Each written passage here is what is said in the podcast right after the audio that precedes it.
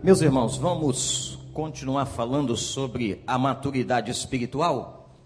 Temos trabalhado a questão do crescimento nesses meses de setembro, agosto e julho.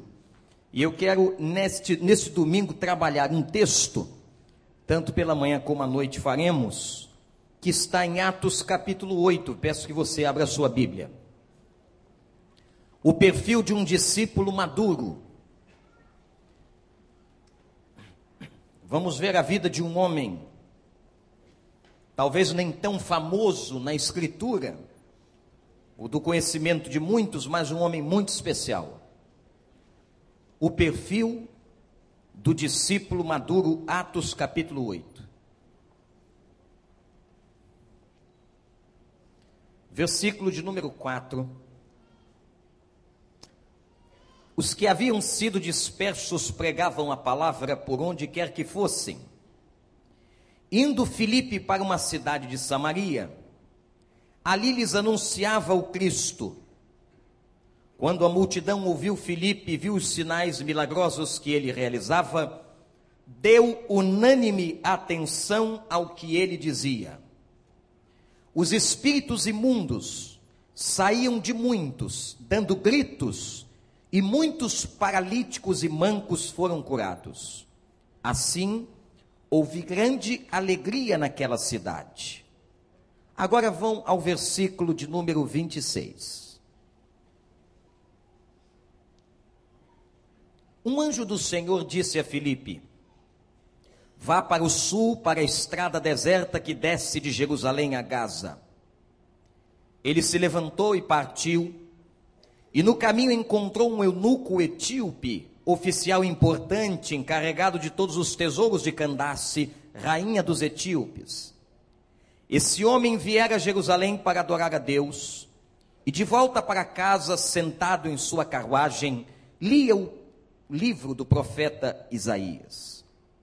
E o Espírito disse a Filipe: aproxime-se dessa carruagem e apanha. Então Felipe correu para a carruagem, ouviu o homem lendo o profeta Isaías e lhe perguntou: O senhor entende o que está lendo? Ele respondeu: Como posso entender se alguém não me explicar? Assim convidou Filipe para subir e sentar-se ao seu lado. O eunuco estava lendo esta passagem da Escritura. Ele foi levado como ovelha para o matadouro e como cordeiro mudo diante do tosquiador. Ele não abriu a sua boca. Em sua humilhação foi privado de justiça. Quem pode falar dos seus descendentes? Pois a sua vida foi tirada da terra. O eunuco perguntou a Filipe: Diga-me, por favor, de quem o profeta está falando? De si próprio ou de outro? Então Filipe, começando com aquela passagem da Escritura, anunciou-lhe as boas novas de Jesus. Prosseguindo pela estrada, chegaram a um lugar onde havia água. O eunuco disse: Olhe, aqui há água. Que me impede de ser batizado? Disse Filipe: Você pode, se crê de todo o coração. O eunuco respondeu: Creio que Jesus Cristo é o Filho de Deus. Assim deu ordem para a carruagem. Então Filipe e o eunuco desceram a água e Filipe o batizou. Quando Filipe o batizou, o que, que diz o texto?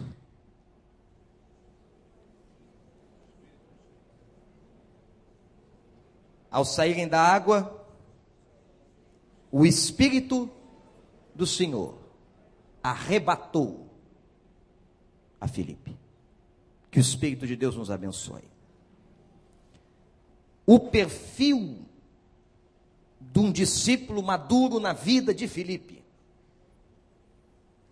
É sobre esse texto eu peço que você deixe sua Bíblia aberta que nós vamos refletir agora. Porque nós queremos continuar falando sobre crescimento espiritual. Nenhum de nós deseja declinar.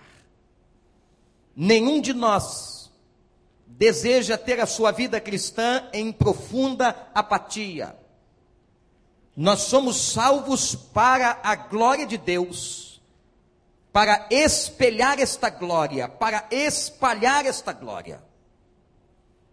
Nossa vida cristã não pode ser caracterizada por uma vida apática. E se você não quer ter uma vida apática, você precisa crescer, eu preciso crescer. Não importa quanto tempo de batizado, quanto tempo de convertido você tenha. Não importa quanto tempo membro da igreja. Mas todos nós, irmãos e irmãs, precisamos crescer. O crescimento é algo imperativo na vida de quem se converte. Mas eu quero aprender com os irmãos nesta manhã, exatamente sobre a vida deste homem chamado Filipe. Muita gente não presta atenção sobre ele. À noite eu vou estar falando sobre este eunuco do texto, mas hoje pela manhã, especificamente sobre Filipe, um grego que se converteu a Jesus Cristo.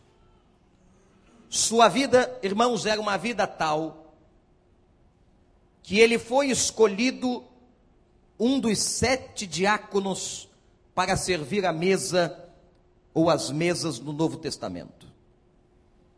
Quando os apóstolos perceberam que a função primordial que deveriam exercer era a pregação da palavra, viram também que eles precisavam ajudar tantos necessitados. Resolveram então nomear sete diáconos.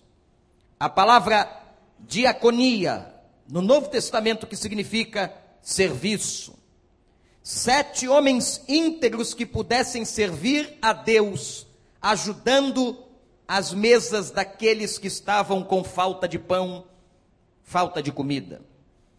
E um desses sete homens foi exatamente Filipe, o grego convertido. Mas vamos agora, amados irmãos e irmãs, ver o perfil deste homem e aprender com ele. O primeiro fato que quero chamar a sua atenção para o perfil de Filipe é que Filipe era reconhecido como homem de Deus. Filipe era um homem reconhecido socialmente no lugar onde ele se encontrava como homem de Deus. Há três frases aqui que vão adjetivar a vida de Filipe.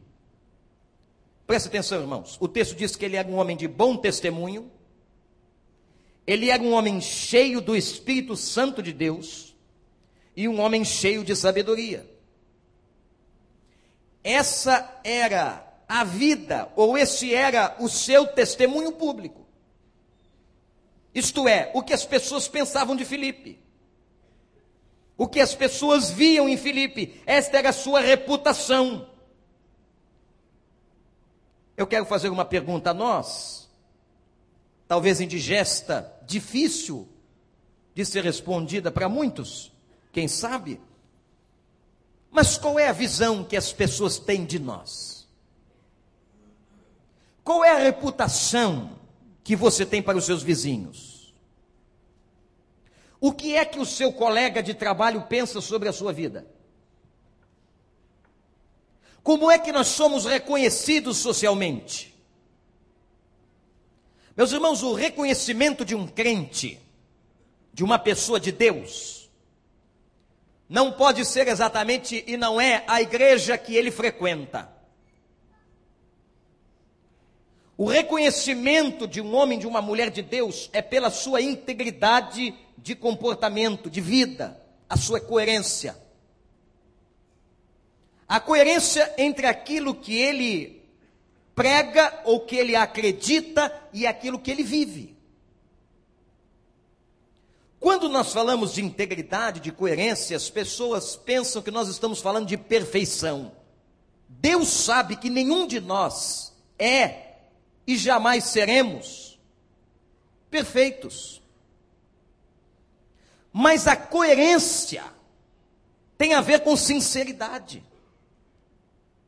com um caráter sincero diante de Deus, de alguém que erra, mas não tem a intenção de errar, de alguém que peca, mas não tem a intenção de pecar. É isso que Romanos capítulo 6 nos ensina. nós não temos mais prazer no pecado. Aqui está a diferença de uma pessoa crente para uma pessoa não crente, para uma pessoa que tem o Espírito de Deus, uma pessoa que não tem o Espírito de Deus. O apóstolo Paulo nos ensina que este homem que conheceu a Cristo, que tem o Espírito de Cristo, que conhece o Evangelho, ele não tem mais prazer no pecado. E ele vai mais fundo, ele diz assim: ele não tem mais a escravidão do pecado. Ele não é mais dominado pelo pecado.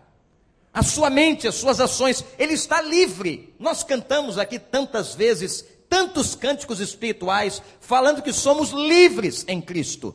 Somos livres de quê? Somos livres do pecado, somos livres das amarras do pecado. Portanto, nos foi dada esta liberdade em Cristo Jesus, nosso Senhor, louvado seja o nome dele. Não servimos mais ao pecado como escravos nos nossos membros, diz Paulo. Mas, meus irmãos, ser reconhecido como homem, uma mulher de Deus, é um sonho de todos nós, deve ser um sonho do discípulo maduro. Um discípulo que serve ao Senhor. Você passando na rua, alguém dizer de você: lá vai um homem de Deus, lá vai uma mulher de Deus, uma pessoa de Deus, é sempre aquela pessoa que nós nos lembramos na hora da necessidade. Eu vou pedir orações a fulana de tal. Eu vou pedir orações àquele irmão. Não é verdade? Não é assim quando você está em aflição muitas vezes? Você se lembra do homem de Deus, você se lembra da mulher de Deus. Por quê? Porque eles oram bonito? Não, por causa da integridade. E você diz assim: aquele homem, aquela mulher, certamente tem profunda comunhão com Deus. Eu tenho certeza que se eu pedir alguma coisa a ele, ele vai levar na presença de Deus. Meus irmãos, o que vai nos caracterizar como homens e mulheres de Deus é a nossa coerência, é o nosso bom testemunho. O que estamos mostrando aqui e que o texto de Atos 8 está nos revelando é a característica de Filipe diante da sociedade, era como o povo ouvia, era como o povo o admirava. Vejam bem, homem de bom testemunho, cheio do Espírito Santo e de sabedoria. Eu quero isso para a minha vida, você quer para a sua? Você quer homem e mulher, você quer que isso seja verdade na tua vida, você quer ser reconhecido como homem de Deus, como mulher de Deus, então busque uma vida onde as pessoas olhem para você e digam e vejam bom testemunho, cheio do Espírito Santo e de sabedoria nas suas ações. Gente, isso é difícil. Não é fácil viver assim, não. Todo tempo nós somos tentados pela nossa própria carne, diz Tiago, pelas próprias hostes espirituais do inferno. Todo tempo nós somos tentados a errar, ou a reagirmos de maneira errada. A luta da vida cristã é exatamente esta. E Paulo diz assim, quando fala desta luta: miserável homem que sou quem me livrará do corpo desta morte? Porque o bem que eu quero eu não consigo fazer, mas o mal que eu não quero está sempre diante de mim. Esta é a luta do crente. A luta entre sermos um homem, uma mulher de Deus, e o dia inteiro somos convidados a darmos mau testemunho, a termos atitudes sem sabedoria, a tomarmos decisões erradas estarmos cheios de nós mesmos e não do Espírito de Deus. Filipe reconhecidamente era um homem de Deus. Eu quero que você clame ao Senhor, meu irmão e minha irmã, para que você seja este homem, esta mulher de Deus. Que as pessoas batam a sua porta, não para fazer fofoca, mas que batam a sua porta para que você, de joelhos com elas, diante de Deus, colocando sua vida e tendo sempre nos lábios palavras de sabedoria. Segunda coisa que eu vejo na vida de Filipe, segunda parte de um perfil deste homem de Deus, este discípulo maduro do Novo Testamento, é que Filipe era instrumento do poder de Deus. Vejam, ele não tinha apenas uma vida íntegra, mas ele exalava esta vida. Há uma coisa muito simples que fazemos na escola bíblica com crianças, que é encher um copo para explicar o enchimento do Espírito Santo. Você pega um copo de água, como esse que está aqui, e esse copo está cheio. E só porque eu o balancei um pouco, ele começa a vazar. E quanto mais água eu colocar dentro deste recipiente, esta água transbordará. Uma pessoa cheia do Espírito de Deus transborda naturalmente. Christian Schwartz fala em um dos seus grandes livros sobre o crescimento natural da igreja.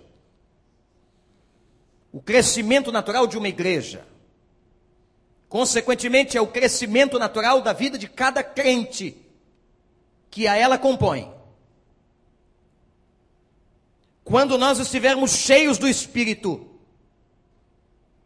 esse Espírito não se conterá em nós, no nosso recipiente, e nós vamos transbordar esse Espírito, e nós vamos levar este Espírito, nós vamos derramar esse Espírito ao nosso redor. E vamos atingir a todos quantos estiverem perto de nós, e serão atingidos pela graça de Deus e para a glória de Deus. Mas para que nós sejamos cheios do Espírito, nós temos que esvaziar o copo, temos que esvaziar o recipiente de nós mesmos, das nossas vaidades, do nosso orgulho, dos nossos pecados, da nossa arrogância, da nossa maledicência, das nossas atitudes inconsequentes, nós temos que esvaziar. Esvaziar completamente. Somente um copo absolutamente vazio pode ser enchido pelo Espírito. Somente um copo totalmente vazio pode ser transbordante para o Espírito. Meus irmãos, e o que acontecia com a vida de Filipe? Está do versículo 4 ou 8, foi a primeira parte que lemos. Veja o que acontecia na vida deste homem. Está aqui no texto. Filipe pregava a Jesus Cristo. Veja o conteúdo da sua pregação. Filipe não pregava outra coisa. Filipe pregava e o conteúdo da sua palavra às pessoas era Jesus Cristo. Filipe operava sinais milagrosos. O Espírito Santo o enchia de uma tal maneira que ele exalava este poder de Deus. Ele era instrumento, ele era canal de operações de milagres. Diz o texto, e aqui cada pregador devia aprender isso. Filipe era ouvido unanimemente. Quando é que um pregador pode ser ouvido unanimemente? A não ser pelo poder de Deus. Sabem quando vocês prestam atenção numa mensagem? Quando estão acordados. Mas principalmente quando o pregador está cheio da unção do Espírito Santo de Deus. E isso é uma questão pessoal. Isso é uma questão daquele homem ou daquela mulher com Deus dele ser o canal, dele se colocar na brecha, dele estar pronto para que Deus use. Mas com certeza, quando a mensagem vem do céu, quando aquele homem ou aquela mulher estão ungidos, cheios do Espírito Santo, meus irmãos, há uma unanimidade de ouvidos. Nós ouvimos, nós escutamos o recado de Deus, porque Deus fala. O texto diz que Filipe, enquanto estava pregando a palavra de Deus, os espíritos malignos saíam das pessoas. Imaginem. Enquanto Filipe pregava, havia um exorcismo de demônios. Diz o texto que enquanto ele pregava, paralíticos foram curados. Pessoas que mancavam com defeitos motores físicos eram curadas. Agora, o mais extraordinário, e talvez o mais lindo de tudo que está aqui, diz o texto: Filipe era um homem que trouxe e trazia alegria àquela cidade. Imagina que uma pessoa trazendo alegria ao ambiente, alegria às pessoas que o ouviam, alegria àqueles que compartilhavam com ele o dia a dia da sua vida. Meus irmãos, este homem era um homem não apenas cheio do Espírito de Deus, mas era instrumento de Deus. Porque a coisa saía naturalmente, contagiava. Contagiou de uma tal maneira que havia um homem na cidade de Samaria, chamado Simão o Mago, que adivinhava e ficava usando como se fosse uma cartomante ou alguém jogando búzios. Ficava adivinhando a vida das pessoas por instrumentalidade maligna. E Filipe, com toda aquela autoridade, vai conseguir levar aquele homem a Jesus Cristo e depois Pedro vai completar a obra. O texto diz no versículo 14, preste atenção, irmãos, onde Filipe estava, que Samaria aceitou a palavra. Uma cidade inteira foi impactada por causa da palavra. Um homem impactou uma cidade. Um homem impactou uma população. Um homem impactou a vida de pessoas e de um grupo inteiro. Filipe, homem cheio de sabedoria e do Espírito Santo, Segundo, Filipe, instrumento do poder de Deus. Você quer ser um homem, uma mulher usada pelo Senhor? Irmãos, o que mais uma pessoa quer quando ela se converte de verdade é servir. Eu não preciso fazer um apelo para que você sirva a Deus. Porque o crente genuíno, ele quer servir. Ele vai servir a Deus no seu trabalho. Ele vai fazer a obra de Deus na sua universidade. Ele vai fazer a obra de Deus na sua vizinhança. Ele vai fazer a obra de Deus na sua igreja. Ele vai fazer a obra de Deus por onde ele passar. Ele vai fazer a obra de Deus nas suas viagens de férias. Ele vai servir. Servir a Deus, colocar a sua vida, os seus dons, os seus talentos à disposição do Mestre. Servir para um crente é algo natural. Você tem que entender isso, meu irmão. Não precisamos estar aqui fazendo apelos para que você sirva a Deus. Você sabe, e a essa altura do campeonato já tem que saber, qual foi o dom espiritual que Deus lhe deu? Qual foi a capacitação de talento? E com isso que você tem, servir. Servir em todas as esferas que Deus te colocar. O teu trabalho é a oportunidade de você servi-lo. Lá onde você mora, você está morando ali, primordialmente como lugar específico para que você possa servir a Deus. E todo o nosso serviço aponta para a glória de Deus, aponta para a proclamação do nome de Jesus. Tudo que fazemos é para a honra dEle, é para proclamar o nome dEle, para exaltar a Ele, para engrandecer a Ele. É por Ele e para Ele são todas as coisas. Tudo que fizermos, a Bíblia diz que até o comer e o beber tem que ser feito para a glória de Deus. Filipe era um homem que exalava esta intimidade com Deus. Era natural. Era parte da sua vida, irmãos. Terceiro aspecto sobre a vida de Filipe. Filipe era um homem que ouvia e obedecia a Deus. O versículo 26, agora passando para a segunda parte da leitura que fiz, diz que o anjo de Deus lhe aparece e manda que ele vá para o sul, para uma estrada deserta que descia de Jerusalém a Gaza. Interessante a ordem de Deus. Eu fico imaginando como um pastor, um pregador, um líder, o seguinte: eu estou fazendo um ministério tremendo, imaginem comigo. Eu estou fazendo um ministério espetacular numa cidade, na cidade de Samaria. A cidade está impactada. Quando eu prego, todo mundo vem escutar.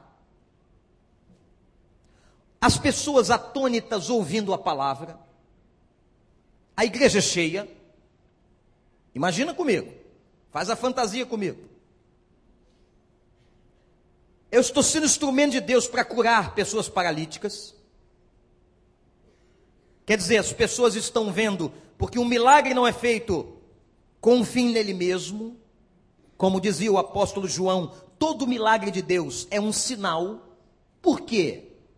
Porque todo milagre de Deus aponta para uma mensagem. É um sinal de Deus. É uma demonstração de Deus. É Deus querendo ensinar alguma coisa. Deus não faz o milagre pelo milagre. Por isso que ele não curou todos os cegos de Jericó. Por isso que ele não curou todas as pessoas do tanque de Betesda. Não. Porque o propósito de Jesus nunca foi vir fazer milagres. O propósito de Jesus era salvar as pessoas. O milagre era um instrumento. O milagre é um instrumento de proclamação. Olha o que acontece hoje. As pessoas vêm atrás do instrumento. Elas vêm atrás do milagre. Então Jesus, quando fazia um milagre, aquele milagre era um sinal. Imagine então que eu estou na cidade de Samaria, operando milagres, pregando como nunca, muita gente se convertendo, a cidade impactada. E aí Deus diz assim: vai embora. Vai embora e você vai para uma estrada deserta. Só Deus para dar uma visão dessas. Se eu recebo uma ordem dessa, eu vou questionar Deus, Senhor, mas o ministério aqui está tão bom. O texto diz que Samaria conheceu a palavra. Pessoas se convertendo, a igreja lotada, gente sendo curada, demônios sendo expulsos da vida das pessoas. Senhor, como eu posso sair daqui? Talvez Deus dissesse exatamente por isso. Exatamente pelo fato de que Samaria já conheceu a palavra. Agora você vai a uma estrada deserta. E o mais incrível, lá você não encontrará uma multidão, você encontrará um homem. Um etíope, eunuco, um africano. Meus irmãos, quem de nós obedeceria tal palavra, tal convite?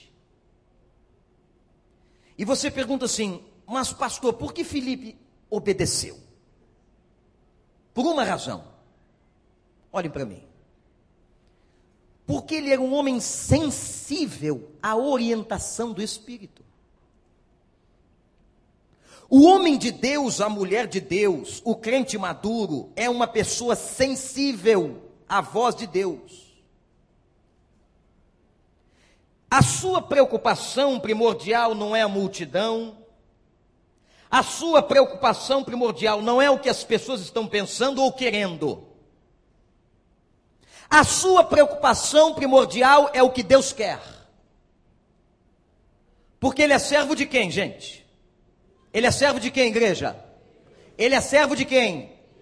Ele serve a Deus. A sua vida está submissa a quem? A quem? A Deus. A orientação vem de Deus, os desígnios são de Deus, a vontade é de Deus. Ele não reuniu o conselho da igreja de Samaria perguntando: eu posso ir ou eu devo ir? Ele não ouviu aqueles mais próximos dizendo o seguinte: Eu acho que você, Felipe, devia ficar, que você está fazendo um grande ministério. Não, ele ouviu a Deus. Eu quero dizer uma coisa a você, irmão, minha irmã. Olhe para mim, guarde no seu coração. Ouça a Deus. Até quando um pastor chegar a você, ou um líder, convidando você a trabalhar em alguma área no reino de Deus, ouça a Deus. Porque todo projeto, quando vem de Deus, prospera e é abençoado. Mas aquilo que não é de Deus não tem futuro. Foi isso que Gamaliel ensinou. Vamos deixar esses que, está, esses que estão pregando por aí. Se for de Deus, vai prosperar. Portanto, ouça Deus. E às vezes, irmãos, Deus vai nos mandar em estradas desertas. Vejam um texto: estradas desertas, lugares áridos, para encontrar uma pessoa. Uma. Encontrar uma pessoa. Hoje pela manhã, por uma questão acidental, eu circulei mais do que o normal antes do culto no hall da igreja. E Deus trouxe a mim só pessoas novas aqui. Recebi uma família inteira da cidade de São José dos Campos que pela primeira vez estava chegando na igreja.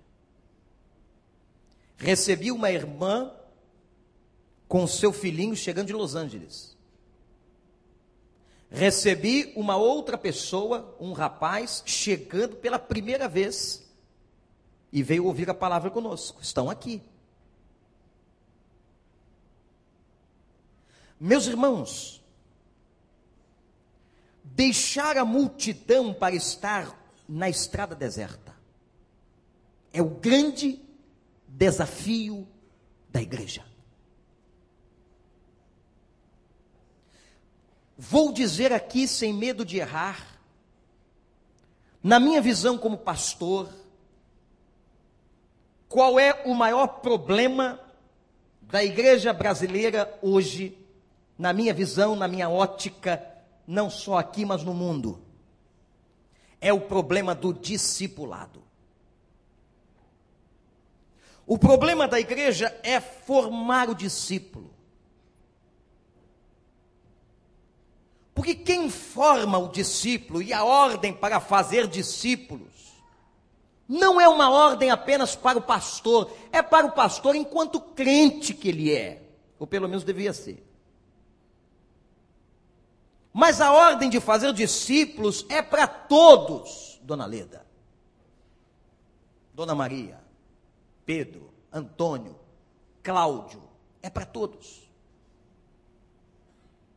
E uma pergunta das mais incômodas que podem surgir do púlpito de uma igreja é o seguinte: ou um pastor perguntar a você, a quem você tem discipulado? Não, pastor, lá no meu grupo, a quem você tem discipulado? Quem é que você tem ajudado na maturação da fé? Este é o maior problema da igreja. E por esta razão, muitas vezes a igreja se torna uma caixa de passagem de tantos que se decidem a Cristo e as pessoas pensam que a pessoa veio aqui à frente é o fim, é o começo. É o começo de uma jornada, é o começo de uma vida, é o começo do discipulado. O tomar uma decisão pública de fé é apenas o início, é passar pelo portal, pela porta principal. Mas ela agora precisa ser discipulada. Ela agora precisa ser cuidada, precisa ser tratada. E você pode colocar quantos pastores você quiser, que eles não darão conta, porque quem faz isso tem que ser a igreja.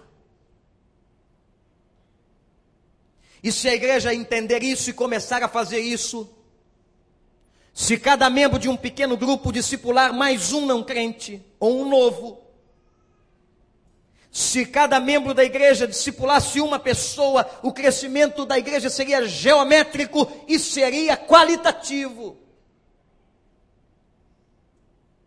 qualitativo.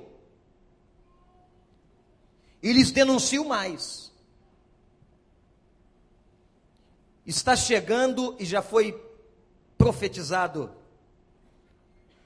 por um homem de meu respeito, de saudosa memória, o pastor Darcy Zilek, que num dos seus livros, aquele grande mestre disse que haveria em poucos anos um retorno à igreja histórica. Que as pessoas voltariam a procurar as igrejas mais sólidas, históricas, oriundas inclusive do movimento reformador, por uma única razão. Dizia o pastor Darcy Zilek. Por causa da palavra. Quem esteve aqui quinta-feira ouviu o que eu chamei de uma peça homilética ungida e linda sob a graça de Deus. Se você não veio aqui, escute o sermão do pastor Israel Belo de Azevedo nesta igreja quinta-feira passada, no nosso Quinta Mais. O que estamos precisando hoje é de crentes que tenham consistência, que conheçam a palavra, que tenham maturidade espiritual, que não sejam levados por ventos de doutrina, mas são levados muitos. São levados porque não têm firmeza, não estão na rocha. Então bate um vento, está aqui. O vento bateu para lá, ele está lá. Ele corre atrás da bênção. Ele não é uma bênção. Ele corre atrás da bênção, mas não quer compromisso com o abençoador. E nós temos hoje uma igreja brasileira absolutamente imatura. Imatura. E o que precisamos na igreja é que os crentes maduros se despertem de que o discipulado, o discipulado é um problema meu e seu. Cada um de nós devia ter um discípulo. Um novinho na fé, um neófito, um bebê. Um bebê às vezes de 70 anos, um bebê de 50 anos de vida física. Mas você estar ali com este bebê, cuidando, orando por ele, um só, um um. As igrejas sérias que estão fazendo grandes ministérios e trabalhos pelo mundo afora têm uma força tremenda na área de discipulado. Estamos conversando com uma equipe pastoral, estamos trabalhando os nossos rumos, nos PGs, porque nós queremos exatamente isso. Na escola bíblica, em todas as áreas, estamos e queremos trabalhar a ideia de uma igreja que forma discípulos maduros. Filipe deixou a grande pregação, a multidão e o templo de Samaria. Entre aspas, não havia templo físico, mas havia grande multidão para estar na estrada deserta. Quantos anos você já tem de vida cristã? A quantos você já ganhou para Jesus? A quantos você você discipula? Troque Felipe. Ele não apenas ouviu, não foi apenas foi sensível à voz do Espírito, mas ele obedeceu.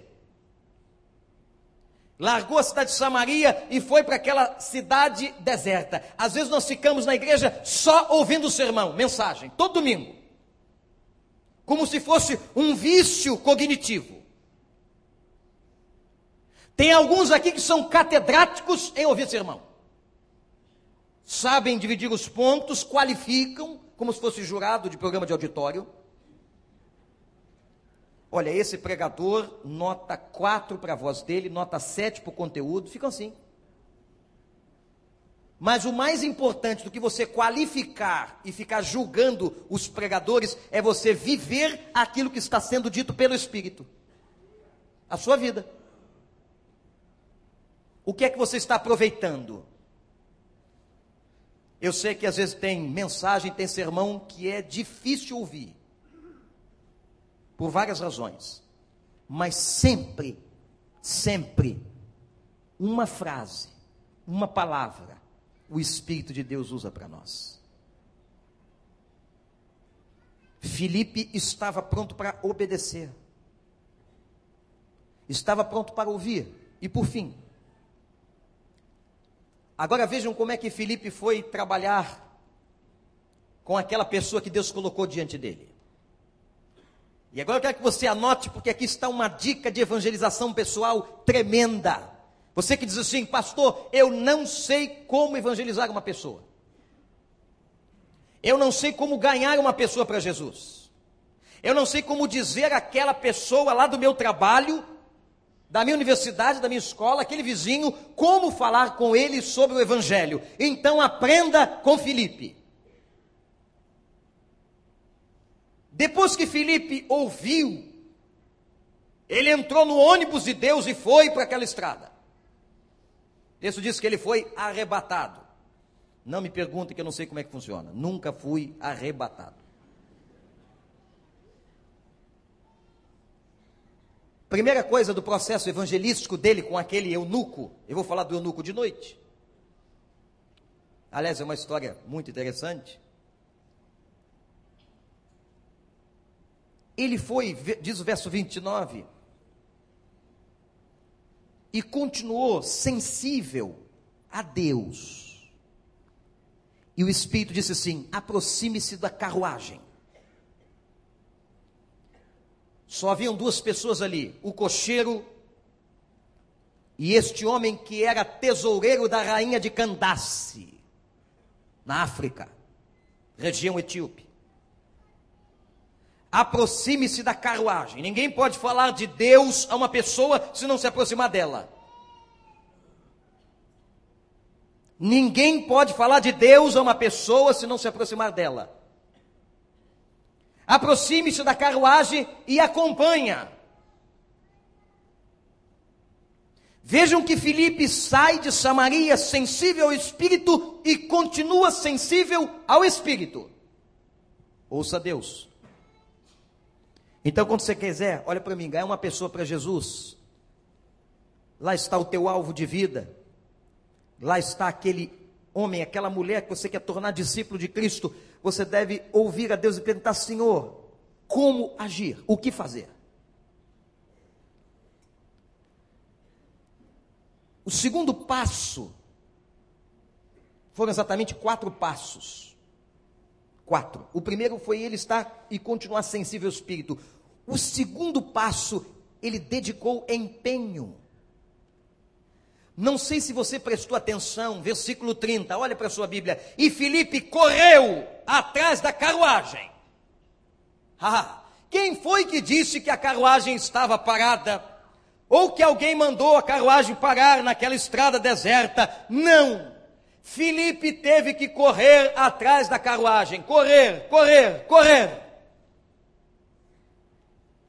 Ele teve que se empenhar precisou se esforçar. Terceiro passo. Ele vai aproveitar a oportunidade exatamente no ponto em que estava o homem. O homem dentro da carruagem lia o profeta Isaías. O texto do verso 31 diz: E Filipe escuta o homem e começa a sua evangelização de homem onde o homem estava. Filipe diz assim: O senhor está entendendo o que lê?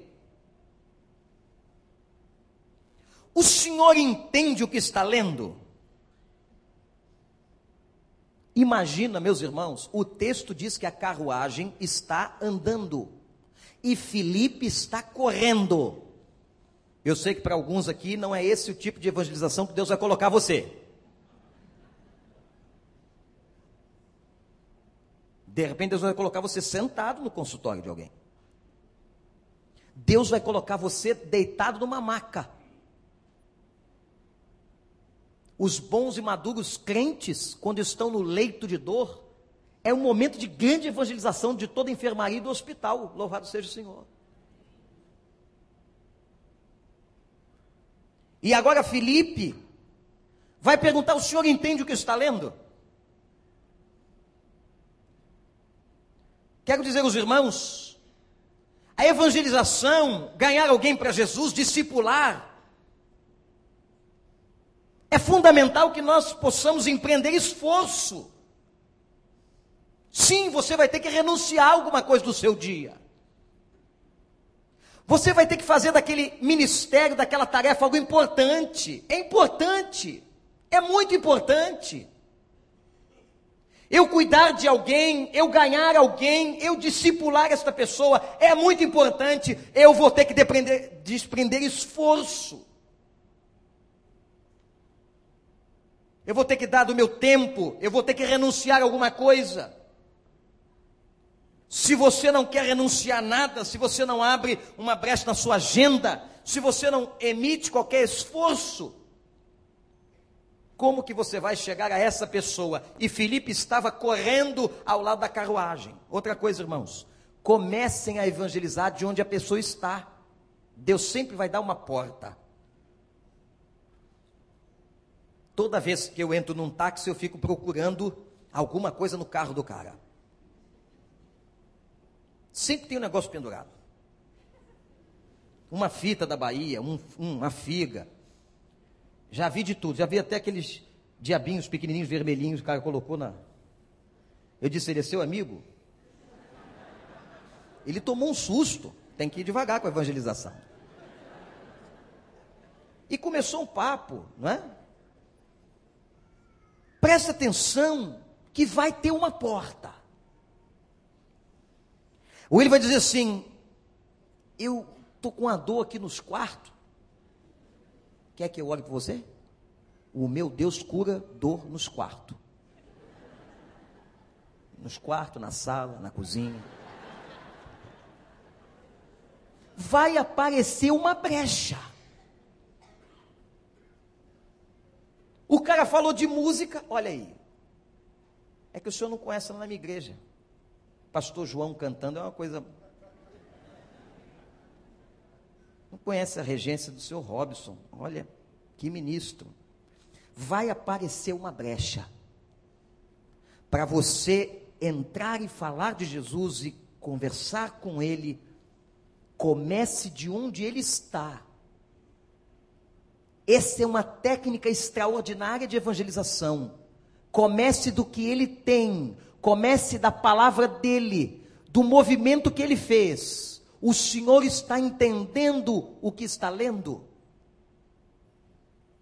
Agora, aqueles que usam esse tipo de evangelização, que vai porque o tipo de evangelização de Filipe foi direto na palavra. O cara estava lendo o Velho Testamento, a lei, Isaías, o profeta. Aí se o cara diz assim, não estou entendendo, me explique. E se Felipe não soubesse? O pior do cara que não sabe é o que não sabe, mas quer aparentar que sabe. Esse texto aqui foi levado como ovelha para o matador, é uma questão do campo, meu senhor. Ele está falando do campo como cordeiro mudo diante do tosquiador. É negócio de tosquiar ovelha, cortar cabelo de bicho. A ovelha não abriu sua boca, também não sei porquê, porque ela deve ter sentido alguma coisa. Quem pode falar dos seus, essa parte eu não entendi, dos seus descendentes, sua vida foi tirada, sua vida foi tirada da terra, mas olha, é Jesus Cristo que quer salvar a sua vida. Aí você passa vergonha. Não comece pela feijoada. Não dá. Qual é a melhor coisa para se começar um testemunho? Pessoal de vida sobre Jesus. Fala de você. Deus fez isso na minha vida. Se é crente, Deus fez. Deus já ouviu uma oração minha. Deus já atuou na minha casa. Deus já me mostrou, direcionou um caminho. Não entre numa conversa de evangelização abrindo o Apocalipse, pelo amor de Deus. Nem aqueles que são mais entendidos, e os teólogos da igreja, temos muitos, não é? Não entrem por aí, porque também não interessa para o cara. O cara lê o Apocalipse, ele fica apavorado. O dragão surgiu, são vários chifres, é muito fogo.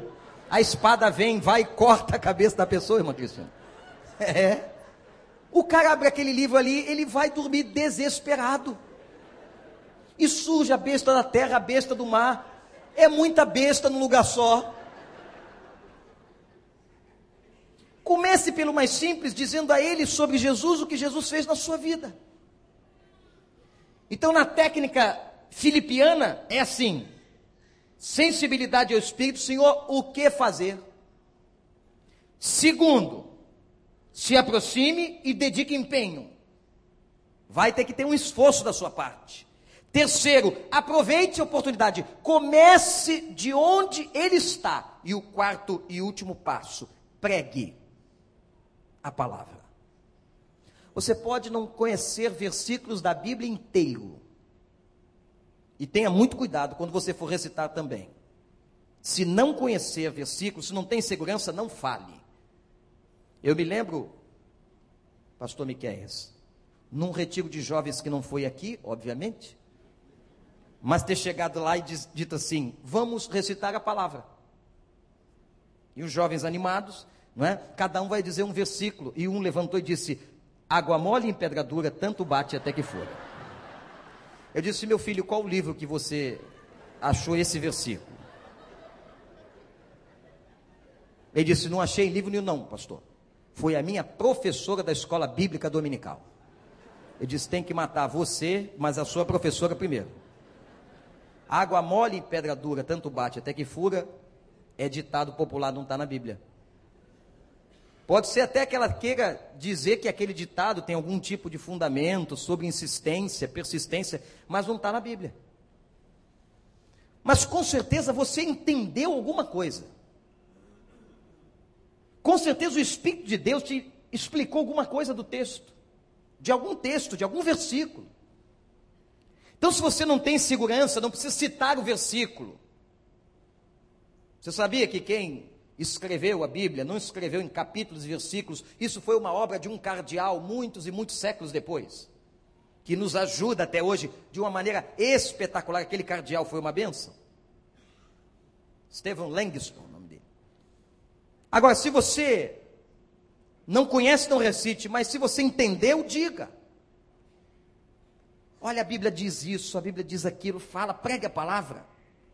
Sabe o que, que Felipe anunciava? Está no texto, versículo 35. Ele anunciava boas notícias, boas novas. Sabe o que as pessoas mais precisam hoje, gente? Boas notícias. Nós só ouvimos más notícias o tempo todo. É jornal, é internet, é televisão, é o tempo todo. Más notícias. Elas precisam das boas notícias. E as boas notícias estão em Jesus Cristo. Só pregue aquilo que você experimentou. Diga para eles. Conte para eles. Meus irmãos, o homem ficou tão impactado. Filipe foi tão sábio com aquela evangelização pessoal. Filipe deve ter tido muito tempo, a gente não sabe quanto tempo ele passou naquela carruagem. Depois o texto diz que ele entrou na carruagem e eles continuaram andando. E daqui a pouco o homem diz assim: o homem diz assim, aqui é água. O que impede que eu seja batizado? Ele entendeu o batismo. Ele entendeu, por exemplo, estou falando com você agora, que o batismo não é uma opção de quem se converte, não. O batismo é uma ordenança de Jesus. Jesus deixou duas ordenanças: a prática da celebração da ceia e o batismo como a porta de entrada no Evangelho. E essa pergunta é a pergunta de muita gente, talvez aqui: o que impede que eu seja batizado? E só tem uma resposta. Por mais que a igreja tente criar algumas respostas, como por exemplo, você tem que saber muito a Bíblia, você tem que ter muita experiência com Deus, essas não são respostas da Bíblia, são respostas de igreja. A única resposta que preenche a pergunta é a seguinte, e foi aqui Felipe deu: se você crê de todo o coração, você pode ser batizado. É a única. E Felipe fez a profissão de fé, como a gente faz aqui às quintas-feiras, e disse: Eu creio que Jesus Cristo é o Filho de Deus. Ele entendeu Isaías, ele entendeu que o texto falava de Jesus. E ele então, diz o texto, pararam e ele foi batizado. A palavra batismo no grego é imergido na água, até porque Romanos 6, Romanos 6 fala do significado de um batismo. Quando você deita o seu corpo na água, a simbologia do estado de morte de uma pessoa para uma vida sem Deus, e ao se levantar, é o símbolo da ressurreição para uma nova vida em Cristo. Eu sei que alguns irmãos queridos vão perguntar, pastor, e o batismo de aspersão? Ele não tem fundamentação bíblica. Foi criado pela igreja por várias razões que não vou explicar aqui agora, 600 anos depois. 600 anos depois. Aqui a água o que impede eu ser batizado. Só havia um tipo de batismo. Filipe então manda parar o carro, eles descem do carro e ele emerge o homem. E aquele homem diz a palavra, impressionante. E ele foi cheio de alegria. Aquela alegria que Filipe transmitia em Samaria foi a mesma alegria que o homem foi para casa, para África, voltou para Candace. Inclusive, quero dizer aqui a todos ainda que não se batizaram biblicamente que o façam. Tem muita gente que não, ah, porque é a tradição da minha família, minha família sempre batizou assim. Ouça a voz de Deus, não é minha não, a voz da palavra. Batize-se biblicamente. Ah, porque a tradição, porque o meu avô foi pastor de tal denominação. Eu não estou dizendo nada disso. Respeite o seu avô e a denominação dele. Ouça aquilo que você está aprendendo na palavra.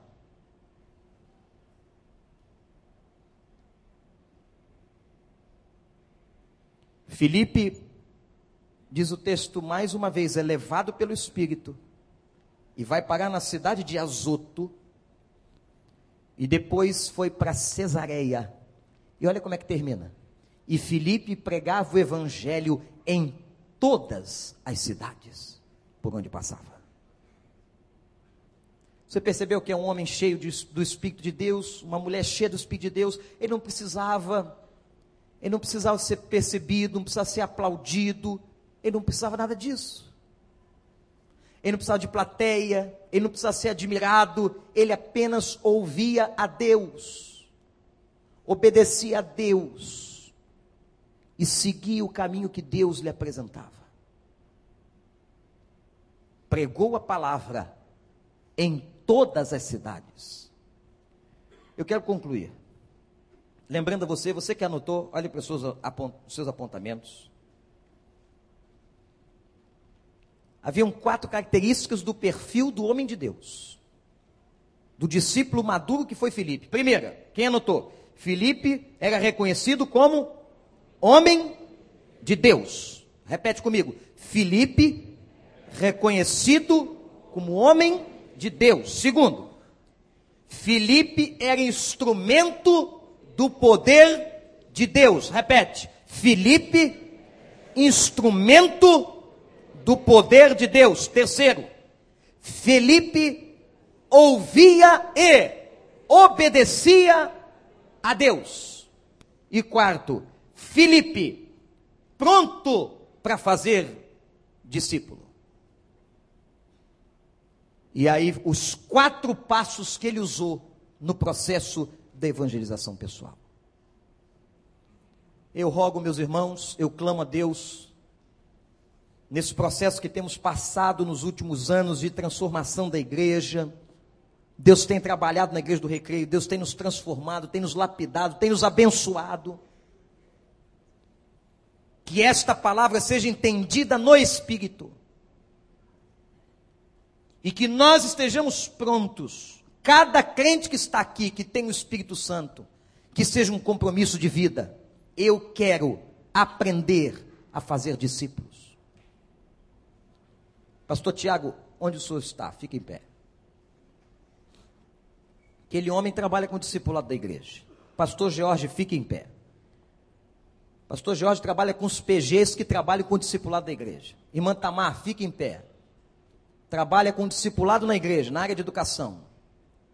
Aqui está, e orem muito por esses três.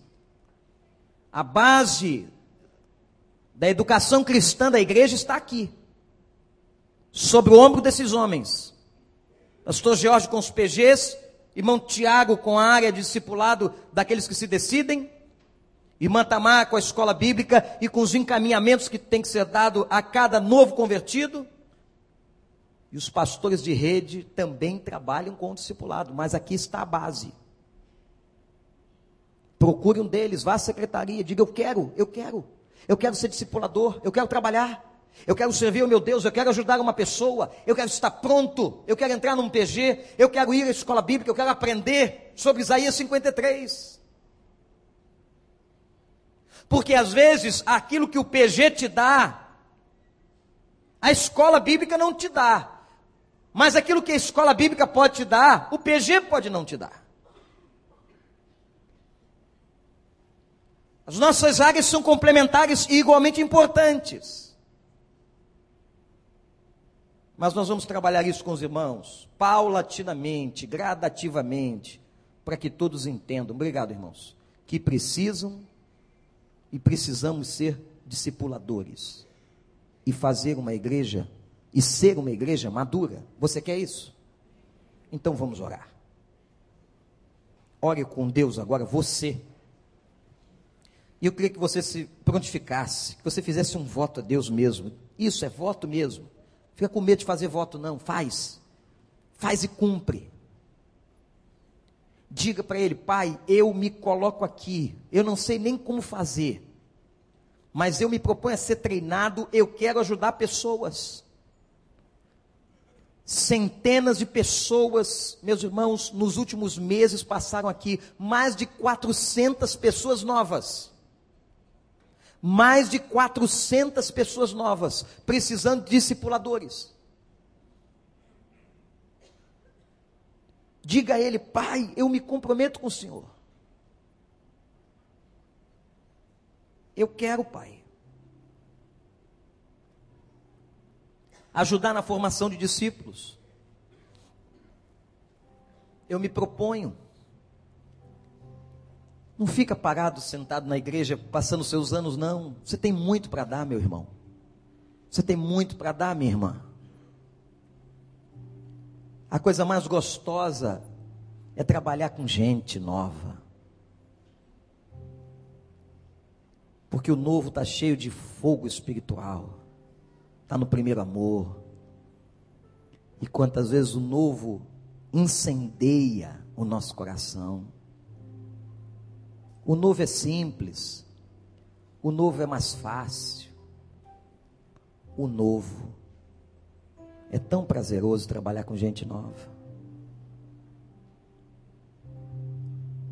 Coloque-se para Deus e diga: Pai, eu quero.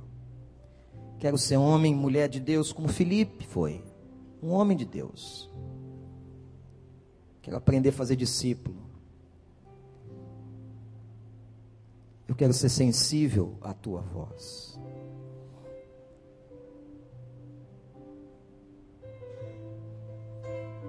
Senhor Deus, a palavra desta manhã para todos nós, nós estamos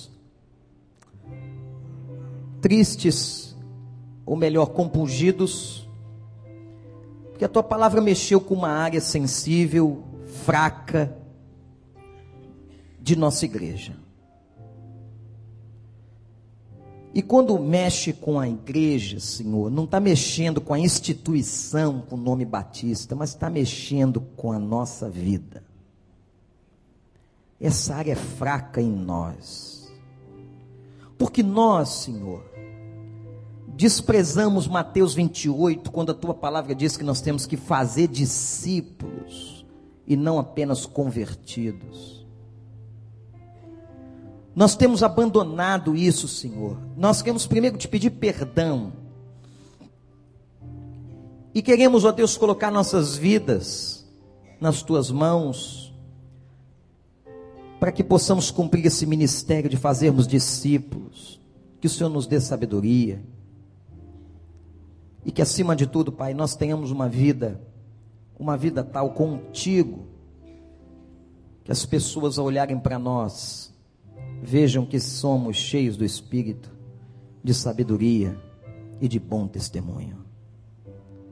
Perdoa-nos e ajuda-nos, para que sejamos discipuladores, para que tenhamos, ó Deus, pessoas a quem podemos levar as nossas experiências com o Senhor, a Bíblia que temos aprendido, a voz que temos escutado. Ó Deus, que o teu povo tenha prazer em compartilhar as boas novas. Em nome de Jesus.